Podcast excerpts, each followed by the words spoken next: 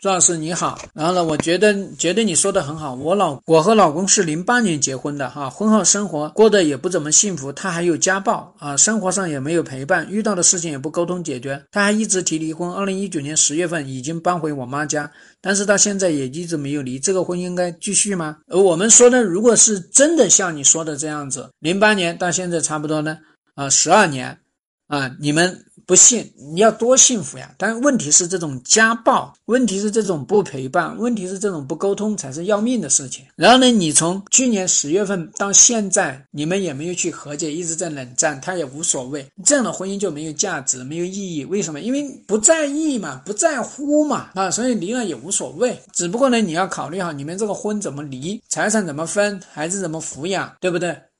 啊，这是我们经常要去考虑的事情。那么当然呢，其实我还是建议你挽救婚姻的五个标准，到处都有钟老师的挽救婚姻的五个标准，你去衡量一下、评估一下，就知道这个婚姻要不要嘛。